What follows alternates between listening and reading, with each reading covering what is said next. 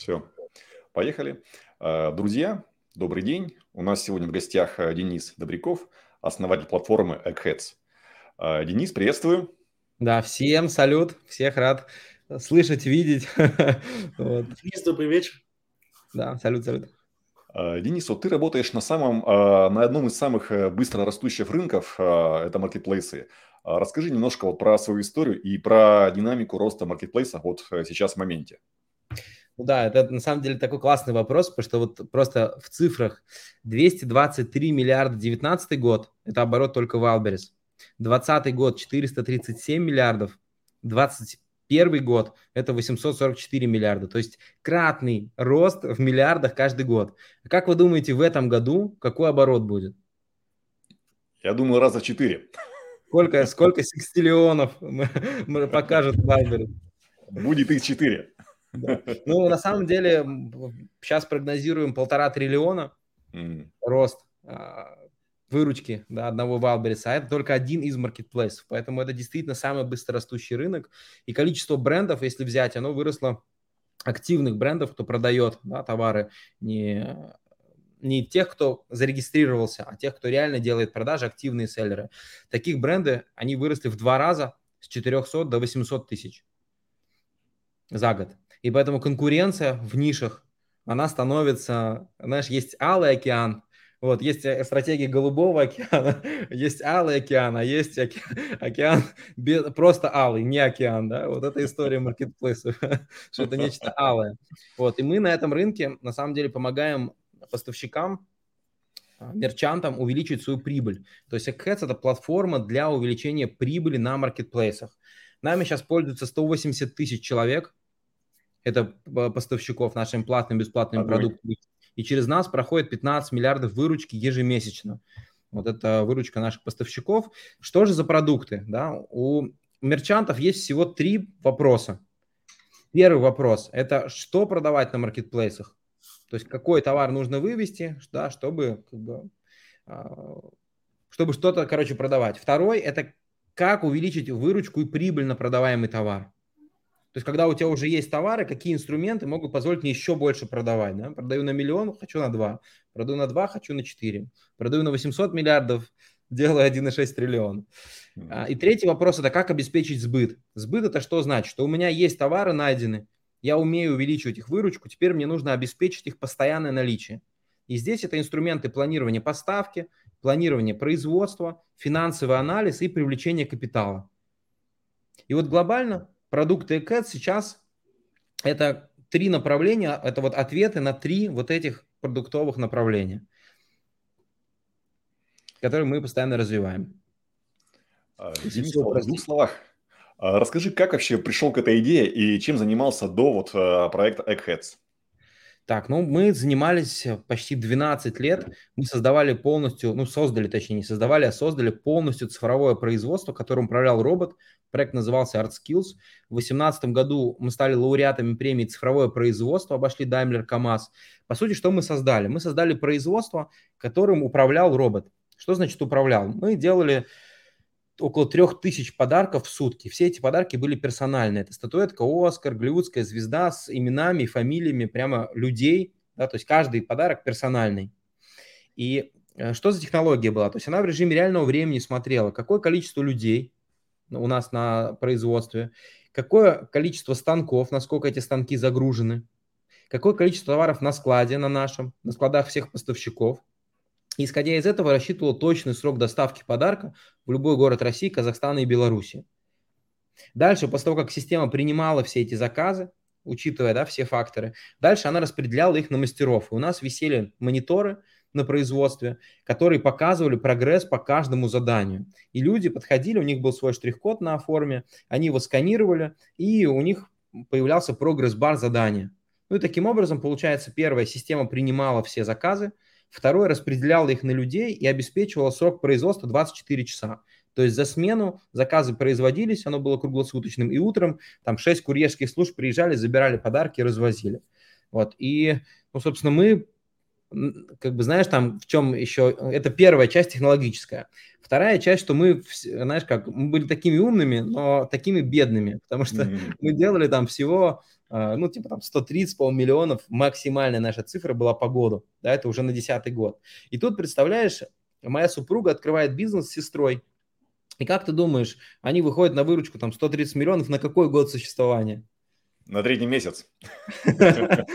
Ну, почти, да, то есть, ну, вот, причем они еще были в декрете, бизнесом занимались, ну, там, поскольку придется. Ну, в итоге они, по-моему, типа на второй год вот такого бизнеса, там, или через полтора года выходят на эти цифры.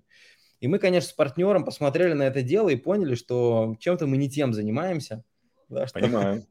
Вот. Ну и по сути, если шутки упустить, то ArtSkills уже очень сильно там долго загибался. Почему? Потому что когда мы начинали бизнес, а, заказ стоил 5 рублей. А когда мы заканчивали, да, заказ стоил уже 1000 рублей в маркетинге, а мы продавали подарки за 1300-1500. То есть мы все эти 10 лет, просто у нас была гонка на выживание. То есть реклама постоянно дорожала, и нам нужно было делать супер низкие косты.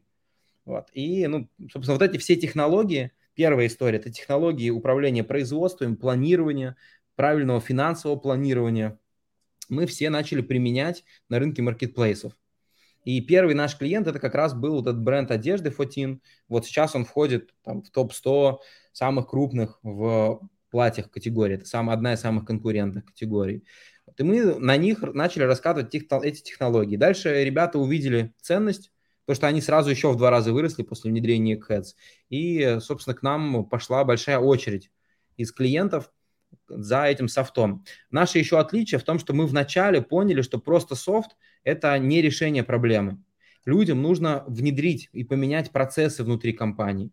И поэтому мы в Heads, например, разработали целое внедрение, оно постоянно совершенствуется, чтобы ты пришел, с одними людьми и процессами, а ушел в идеале с теми же людьми, да, или поменял их, если они неэффективны, и, но поменял и процессы, сделал более эффективные процессы. Да, потому что если, ты, например, ты не планируешь, ну вот простой пример приведу, чтобы сразу поняли. К нам недавно пришел предприниматель, и он супер SEOшник. Очень круто в рекламе занимается, продвигает. И говорит, ребята, мне нужны вот там лучшие инструменты по SEO. Вот я за ними к вам пришел. А мы смотрим по нему и видим, что на его там, ну, у него огромный оборот, но на его там а 100 миллионов выручки по некоторым товарам, это часть только, приходится 100 миллионов упущенной выручки.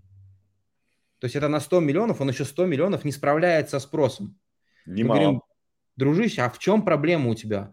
Он говорит, ну, тут просто, типа, как бы надо планировать это все производство, у меня там есть начальник, вот что-то, короче, там как-то планируется, ну, и как-то не сходится. Мы сели, спланировали ему производство, ВК с учетом сезонностей, поняли, сколько нужно товаров закупить, поняли, какие закупки нужно сделать, потом смотрим, что у него денег не хватает на это. Понимаешь? То есть он может вырасти еще на 100 миллионов, ему нужно там типа а кредит небольшой там, да, около 20 миллионов. У него этих денег нет, он говорит, ну не буду поставлять, вот, буду типа сейчас в своем SEO заниматься. А в чем мысль а, вот работы с маркетплейсами? Что если у тебя нет товара в наличии, то тебя маркетплейс пессимизирует. Это да. И получается, что у тебя товара нет, ты можешь выпасть с первой страницы там, на сотую, на тысячную страницу, а потом месяцами возвращаться. И получается, вся его работа, он как барон Мюнхгаузен, просто борется с, с вот этими ветряными мельницами. Ну, в итоге он сделал финпланирование, пошел в банк, взял, типа, нужный кредит и очень быстро вырос. И вот Eggheads – это про то, чтобы найти нужный шаг в развитии своего бизнеса. Да? Вот это узкое горлышко – бутылочное горлышко. Его решить, потом решить следующий. И вот мы а, помогаем диагностировать такие шаги, даем эффективные инструменты для их устранения. Вот, и часто это оказывается, знаешь, как мне очень нравится фраза одного из наших учредителей, Харитона, а, он один, а, один из основателей Skyeng, и он такую мне фразу сказал, она меня перекрыла в один момент, про то, что зона роста максимально удалена от зоны компетенции. Интересно. То есть зона нашего роста максимально удалена от зоны компетенции. То есть зона компетенции это в центре, да, круг, а зона нашего роста где-то далеко за кругом. И каждый предприниматель, у него какой-то бэкграунд. Кто-то производственник, кто-то по рекламе сечет, кто-то маркетолог в товарах, да, понимает. И он в своей нише делает типа, супер результаты, часто сверхрезультаты. А нужно на бизнес смотреть как на вот бутылочное горлышко и решать проблемы. Вот. И часто эти проблемы людям не нравится решать. Вот. И мы в Cats помогаем, даем еще и команды внедренцев, которые вместе с ними этот путь проходят. Но это если в двух словах про нас. Денис, а скажи, пожалуйста, вот э, ты сначала сказал, что маркетплейсы очень быстро растут. А, это видно, это не секрет. А, и на маркетплейсы заходят очень мощные компании. К примеру, мы знаем, Магнит заходит, сейчас начинает работать на маркетплейсах. Ну и там из одежды твое, ну много очень таких э, фундаментальных брендов с серьезными э, инвестициями Свое? заходят да. в маркетплейсы. Как быть среднему селлеру? Вот ваша платформа ему может как-то э, помочь, чтобы м, все-таки, э, ну, может быть, не конкуренцию составить, но хотя бы на, на маркетплейсе зарабатывать и продолжать вот э, свою линейку технику выпускать, небольшие угу. производства организовывать. Понятно, что все не будут там качать миллиардными оборотами. Вот что делать среднему бизнесу? Ваша платформа как-то может этому, это, решить да. эту задачу? Да. А, ну, во-первых, я с тобой полностью согласен, что заходит крупный, и, например, твое – это наш клиент, один из наших клиентов, а, который, ну, как бы очень классно умеет работать с маркетплейсами, и они прям ну, супер, супер команда, такой Dream Team. А вторая история, что таких клиентов не так много в Eggheads, и основные наши клиенты, да, это как раз а, малый и средний бизнес или средний, стремящийся к большому. И у этих ребят куча возможностей и шансов, потому что, первое, они очень гибкие, часто, они очень быстро могут внедрять изменения. А сейчас такой рынок, когда тебе нужно уметь внедрять изменения. Ну, давай на, на примерах прям приведу. Вот, а, по-моему, в мае этого года мы добились, чтобы Wildberries начал отдавать поисковые запросы. Раньше, то есть все делали так, что поисковые запросы шли с Озон. А мы вот методично просили Wildberries сделать с Wildberries, ну, как бы с их, их поисковые запросы. А в чем проблема? Что вот, например, берем носки с принтом, такой самый простой базовый пример, супер всем понятный, и носки с надписями. И вот когда мы смотрим на Озоне, на тот момент смотрели, сколько людей вбивают одни и, и другие носки, то мы видим, что примерно по 2000. Получается, что название, неважно какое писать, а когда Wildberries начал отдавать ключи, и они, кстати, у нас у первых появились уже через неделю после того, как э, Wildberries начал их выкатывать, мы сразу увидели, что, например, по этому конкретному товару носки с э, принтом это 40 тысяч запросов, а носки с э, надписью это 2000 запросов. И вот этот вопрос, да, вот вышло новое обновление, новые данные. И теперь главная эта мысль в чем? Что если ты эти инновации быстро внедряешь и сразу же засеошил себе название, в категории попал, то ты появляешься сразу в другом совсем запросе, да, в котором в 20 раз больше частотность. Вот сейчас, например, а, мы качаем историю с рекламой и уже запустили первые тесты, и там тоже крутые результаты. В чем они? В том, что на 500 вложенных рублей всего, да, там, или на там, 500, по-моему, от 500 до полутора тысяч вложений в рекламу всего. Но э, реклама настраивается на специальный поисковый запрос. Вот э, это тоже там бокалы для вина, бокалы для виски э, у одного из клиентов. У него такие деревянные шикарные наборы. И вот э, раньше когда он добавлял новинки, он не пользовался рекламой и не продвигал свой товар. И часто так происходило, что его новинки алгоритм не подхватывал. И то есть он выкладывает 10 новинок, а из них 2 выстреливают, 8 не выстреливают. А сейчас получается, используя, например, вот такие рекламные возможности, рекламные инструменты Wildberries, ты можешь взять вот эти свои хиты, продвинуть их по определенным ключевым запросам, они попадут в топ, и ты понимаешь, что алгоритм 100% их подхватит. То есть ты уже не зависишь от того, как бы случится ли у алгоритма чудо, да, или не случится. Вот. Ну или там вот эта история с самовыкупами тоже все хуже и хуже работает. Мы ее никогда там не рекомендуем, мы говорим, что лучше покупать рекламу у блогеров или настраивать, да, то есть делать такие вот активы. Вот, еще одна история. То есть это еще одно окно возможностей. И вот Eggheads у нас целые продуктовые команды, которые следят за этими новыми возможностями и постоянно, как они появляются, обучают клиентов а, им, чтобы клиенты в первую очередь видели такие возможности, использовали их сами. Поэтому, отвечая на твой вопрос, так как очень все быстро растет, и очень много таких возможностей. Основная задача предпринимателя малого и среднего – это в том, чтобы как можно больше себе имплементировать, да, как, бы как можно больше себе забирать таких а, вот окон возможностей и использовать их на свой бизнес.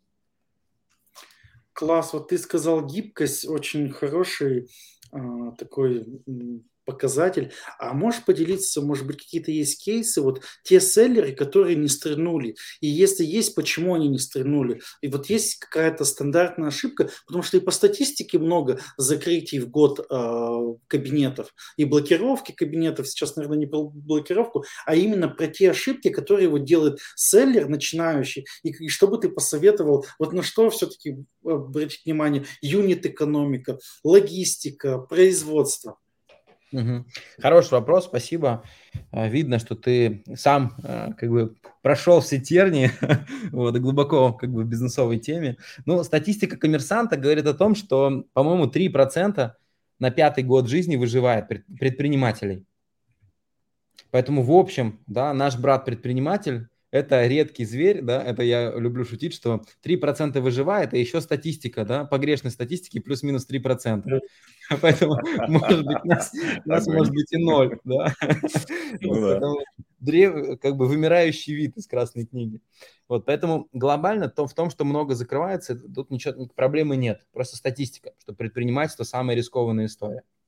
С одной стороны. С другой стороны, мы в ЭКС тоже приверженцы того, что прибыли не существует. Как вам, кстати, такая фраза? Прибыли просто нет. Прибыли не существует. Согласны? Ну, интересно. Конечно, поспорили, но предпринимателей, скорее всего, нет. Пока не очень понятно, что за ним стоит. Прибыли не существует, да, не буду томить. Есть премия за риск. А, понял. И вот если так рассматривать бизнес, то получается задача предпринимателя заключается лишь в том, чтобы как можно меньше на себе риска нести. Угу. А как можно меньше риска нести, то есть нужно нивелировать ошибки, которые совершают другие предприниматели. И вот как раз наше внедрение, например, построено, вот э, Алексей как раз спросил про то, а как, с чего начинать. И вот наше внедрение как раз построено вот таким образом, когда первое, с чего нужно начать, это поставки наладить. Потому что если твой товар, либо ты перегрузил склады, ты платишь за хранение, да, и тебя могут пессимизировать и вообще не дать допоставить. Либо ты не допоставляешь товар, тогда вылетаешь из выдачи. То есть если ты вот с поставками не разобрался, то дальше все, что ты делаешь, это бессмысленно делать. Потому что одна ошибка в поставках, две-три, и ты уже не конкурентоспособен. Окей, выстроили поставки. Вторая, третья, вторая история – это планирование производства. То есть поставка – это короткая история, да, когда со своего склада поставляешь или там со склада ну, поставщика твоего, если ты торгуешь. Но теперь нужно долгий цикл выстроить, нужно год построить. И построить модель с годом поставок и понять, где у тебя кассовые разрывы случаются. Потому что вторая большая проблема, что предприниматель – это реальный кейс, да, когда сезон отработал, человек приезжает на новом Гелендвагене, такой типа, ура, я поднялся, пацаны. Вот, а потом ему в конце января нужно делать закупку. Он такой, в смысле закупку? Какую закупку? Все же, у меня он Гелендваген есть, да? Ну, то есть это базовая финансовая грамотность, которая, ну, к сожалению, пока еще присутствует у большинства предпринимателей, что они не понимают, что такое там, по начислению, да, что такое выручка PNL и кэшфло, да, что деньги, которые тебе пришли сегодня, это не твои деньги. Это и, да. Да, таким образом это тебе просто нужна модель, и нужно понимать, когда у тебя, как бы, как, когда какие закупки нужно сделать, и обеспечить компанию финансами. Это третья задача – финансирование, привлечение капитала. Вот когда ты эти штуки простроил для текущего ассортимента, то дальше надо, надо двигаться куда? Ты берешь свой ассортимент текущий и э, разбиваешь его по АБЦ-анализу. АБЦ-анализ – это который показывает тебе не буду сильно углубляться, но показывает ценность, да, чтобы сейчас как бы время эфира не занимать, но показывает твой ассортимент, а насколько он важен и насколько он много делает прибыли. И дальше ты понимаешь, что из твоих 100 товаров или 1000 товаров у тебя только 50 товаров делают 80% выручки. И дальше ты с этих товаров переходишь в аналитику, в товарную, и смотришь, а насколько ты хорошо их проработал. Потому что если у тебя там, не знаю, на твои 100 миллионов там, не знаю, 10 товаров, да, делают 80% выручки, 80 миллионов.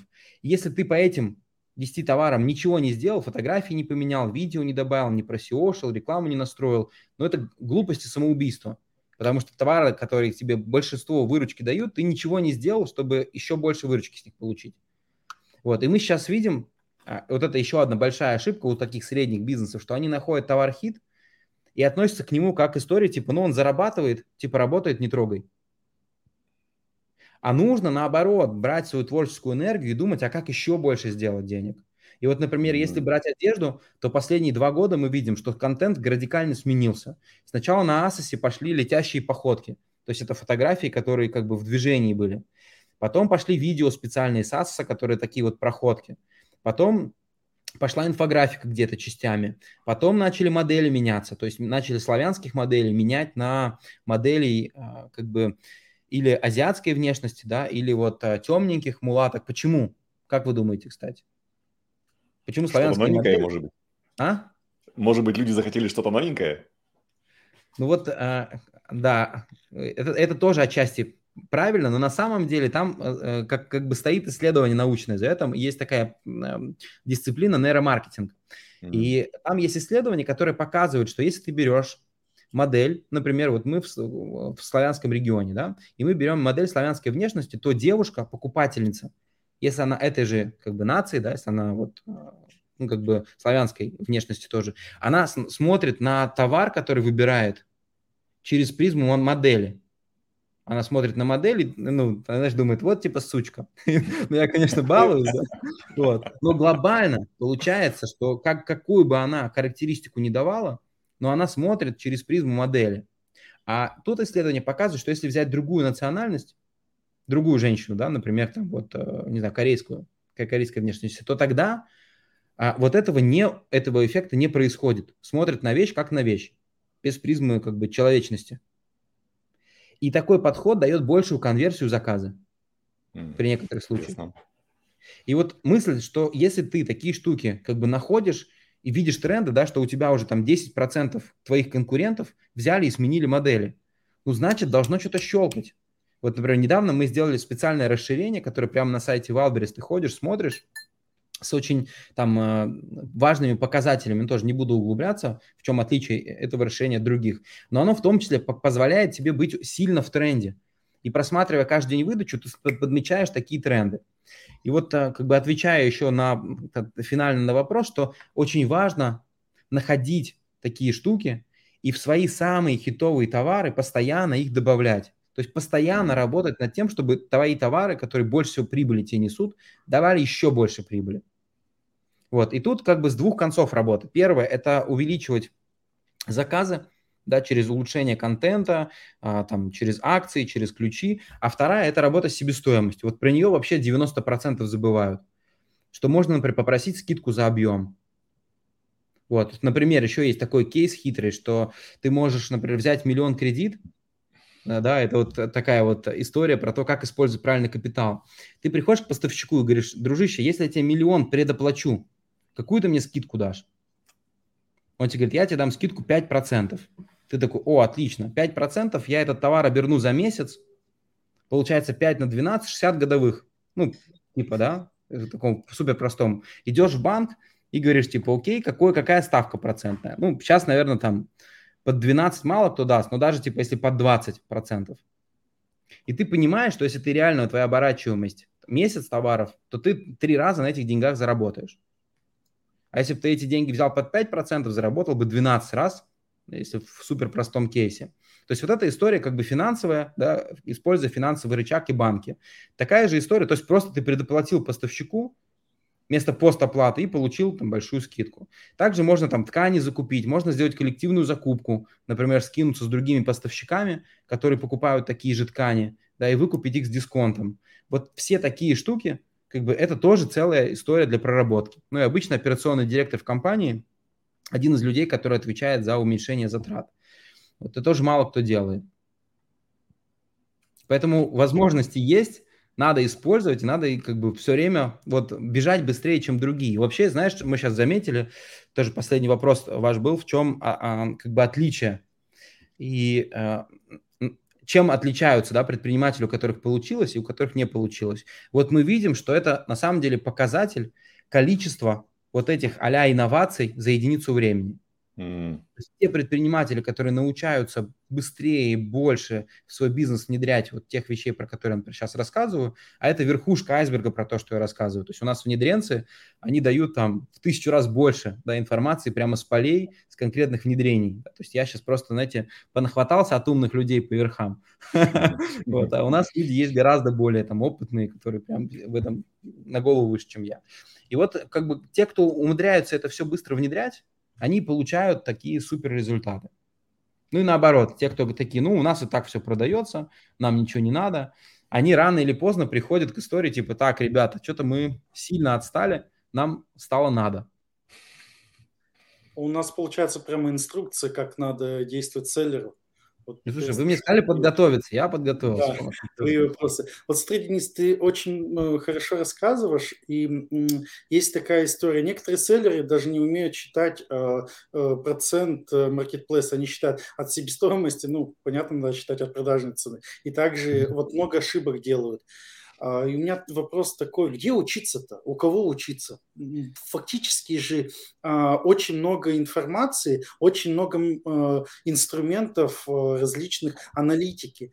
Если еще финансовой грамотности можно научиться, где научиться аналитике? У нас в России ну, плохо, не учили никогда никого анализировать какие-то данные, только если это не спец какие-то были истории. Как научиться анализировать? Тут согласен. Я бы сказал, если бы сейчас у нас была большая аудитория, что ты подсадной. Задал хороший вопрос, на который у меня есть заготовленный ответ. Учиться надо на внедрениях Egghead. Да? Почему? Потому что, ну, я сейчас без шуток, да, то а, у нас в Egghead есть финансовый анализ, который тебе раскладывает полностью картинку по твоему бренду, по каждому товару, подсвечивает комиссии, подсвечивает логистику, хранение, то есть подсвечивает все данные. И пройдя внедрение, всего два часа с внедренцем, ты начинаешь понимать, как это интерпретировать данные. То есть тебе, как раньше в любом бизнесе, не нужно настраивать 1С, что-то усложнять. То есть ты подключил систему, и ты сразу все видишь, все данные по своему бизнесу. Поэтому здесь как бы все супер просто. Ты начинаешь первое, вот если ответ на финансовую да, историю, что ты все финансы видишь, как бы в одном окне, и тебя учат, как с этим пользоваться. То есть очень легко, ты пришел с нулем, уходишь уже э, достаточно классным финансистом. Почему? Потому что ЭКЭС даже показывает годовую рентабельность твоего бизнеса. То есть а мало кто мыслит рентабельностью капитала. А тут ты сразу начинаешь как бы видеть свою рентабельность. А вторая история в аналитике тоже. У нас есть, например, продукт, там, поиск ниши. И мы обучаем подходу, как найти товары. Вот и сейчас вообще со следующего года будем делать буткемпы. Ну, буткемпы такие вот, раньше это были лагеря для программистов, куда ты приезжал без навыков, уезжал уже как бы умея прогать. У нас же вот сейчас запускаются буткемпы со следующего года, в том числе по аналитике, куда ты приходишь, но опять же важно, чтобы аналитика, когда нужна, когда тебе нужны новинки. Если ты понимаешь, что по всем прошлым шагам, которые мы обсудили, у тебя все окей, и понимаешь, что у тебя, например, там, не знаю, 5 новинок выходит, или 5%, а у твоего конкурента 10, 15, 20, то в этом случае ты понимаешь, что ты проигрываешь по новинкам, и тебе нужно их создавать. Тогда тебе нужно идти в аналитические инструменты, делать research рынка, находить эти товары, да, товары, на которых уже конкуренты делают большие деньги. Например, кстати, вот на, наши инструменты позволяют что найти? Вот недавно а, у нас есть клиент, а, Журавлик, они топовые ребята в детской одежде. И когда они делали исследование, они увидели, что есть детская шапка челма. Вы слышали про такую когда-нибудь? Я тоже не Я слышал. видел пару раз, да. Я до того момента тоже как бы не слышал, ну, может быть, пару раз видел, но даже не знал, что это за такой товар. А оказывается, что это новая категория, которая вышла, и конкуренты начали в этой категории очень быстро расти. И вот они тоже увидели эту историю и взяли себе в проработку. Другие клиенты увидели там э, рубашку, знаете, оверсайз, мужские рубашки, которые носят девушки. Есть такой тоже прикол. Э, я не силен в моде. Да? Ну, вот так, такая история есть. И так по каждой на самом деле нише. В платьях, например, появился опять тренд на горошек. Никогда такого не было, да, и вот опять. Каждые пять лет горошек появляется. Или ромбик, или горошек, или еще что-то. Я думаю, девочка сейчас меня, конечно, осудит и скажет, что я ничего не понимаю в моде. Но я действительно ничего не понимаю, поэтому сори. Вот. Но появился горошек. И мысль такая, что конкуренты, то есть, делая те же платья из тех же материалов, с тем же вырезом, зарабатывают на принте. И идея в чем? Что аналитика нужна тебе для того, чтобы понять, на чем конкуренты делают деньги. Опять же, все это есть в Eggheads. То есть ты можешь зайти, сделать анализы. Сейчас, кстати, в январе выходит очень мощный инструмент. Это э, анализ категорийного Денис что-то вот... Э, Да-да, сори. Да-да, тут просто ребенок зашел и сказал, что надо заканчивать. Понимаю. 10 минут. Да, и, да, и получается, смотрите, что как бы, когда у тебя есть такая задача в аналитике, ты можешь быстро такие товары найти и взять их в работу. Вот. Но важно понимать, что тебе действительно нужны новинки. Потому что иногда люди и так делают сотни новинок, а они у них просто не заходят. И им нужно не делать новинки, а им нужно разбираться в том, как их выводить. Им нужна стратегия продвижения. И вот Eggheads на самом деле это вот про эти выявления этих шагов и нахождение лучшего инструмента для решения шага. А, Денис, вот такой вопрос. Wildberries пока вам дает данные. Ну, всегда что-то может быть измениться, да. Озон он мало данных дает. Ну, фактически там он ничего вам не дает, не передает. А, первый вопрос. Если Wildberries а, закончит вам данные давать, куда побежите? И второй вопрос. Кроме Озона, Wildberries, есть планы? Яндекс Маркет, Сбер, Алик, может быть? Угу. Да, хороший провокационный вопрос. Давай больше таких вопросов. Я обожаю такие вопросы. Ну, первая история, смотри, заключается в том, что на самом деле сейчас Озон начинает давать даже больше. Они сейчас выкатили а, как бы новое обновление, по которому они начинают отдавать заказы. И по идее, я думаю, что скоро, в следующем году, уже будет типа официально, не надо их парсить. То есть они сами будут передавать данные о заказах. И почему им это выгодно? Потому что сейчас есть проблема, что когда предприниматель хочет торговать на Озоне, данных нет, с каким товаром ему выходить. То есть Озон сам себе в ногу стреляет. Поэтому Озон как бы уже пошел и официально это делает. А, по Свалберис мы сейчас тоже как бы общаемся на эту тему. я думаю, что в каком-то обозримом будущем мы увидим а, официальный там API от Wildberries, который будет позволять а, вот эти показывать уже не остатки парси, да, как ты правильно заметил, а давать очень точные данные, потому что им тоже это выгодно. То есть выгодно направлять. Почему? Потому что так, представь, что у тебя 800 тысяч брендов, ну окей, там 400 тысяч поставщиков примерно, и ты им четко показываешь, какую нишу надо занять. Что вот в краске, в желтой, для срубов, вот у тебя есть 50 э, миллионов упущенной выручки. Понятно, что ребята, которые краской торгуют, они в эту нишу первые пойдут и заполнят этот вот э, пробел. Поэтому это очень выгодно для маркетплейса. Ну и глобально отвечая, что у нас аналитика – это только там 5% нашего продукта. То есть для нас, даже если все это закроется, то все равно как бы финансовый анализ, планирование производства, планирование поставок э, никуда не денется. Реклама, то есть аналитика – это лишь один из как бы э, вопросов, которые есть у предпринимателей. Вот. И отвечая на твой вопрос, Яндекс Маркет пока не рассматриваем, вот, но думаю, что в следующем году, возможно, будем пристально на него тоже смотреть. Как ты вот оцениваешь э, э, ваш, э, ну вот тем, чем ты вот сейчас занимаешься? Оно тебя усиливает или э, почему вот именно выбрали э, создание сервисов э, для селлеров? То есть вы же условно ушли в услугу, а услуга, ну у нас э, в России тем более это э, специфическая история, то есть так она везде специфическая. Э, как, как ты стратегически планируешь дальше вот в этом развиваться, усиливать тебя это, не усиливать. Расскажи для, для молодых там предпринимателей, может быть, какие-то ну, свои истории, что тебя мотивирует. Да, смотри, тоже такой хороший вопрос. Uh, у нас с партнером есть миссия. Она звучит следующим образом. Мы увеличиваем эффективность труда за счет тотальной роботизации общества. И вот когда мы делали свое производство, мы приходили реально на каждый участок, там, логистика, делали свою курьерку эффективную там, с авто, э, там, распределением. Мы приходили на склад, да, делали адресное хранение, делали API с поставщиками, чтобы у себя хранить только то, что нужно, а все остальное быстро дозаказывать. И делали роботов-закупщиков. И на каждом этапе, будь то упаковщик, будь то мастер, у нас появлялся некоторый алгоритм, такое а роботизированное решение, которое делало труд человека на порядок эффективнее. И сейчас, и нам это очень нравилось. То есть мы иногда в угоду прибыли, раньше по молодости. Вот это, кстати, один из советов, что никогда нельзя в угоду прибыли, только если ты очень молод. Если ты очень молод, как бы не работай за деньги, работай за идею, за то, что тебе нравится. И глубоко в этом разберись. И вот мы э, тратили годы, да, десятилетия потратили на то, чтобы глубоко разобраться вот в этой теме, как увеличить эффективность труда.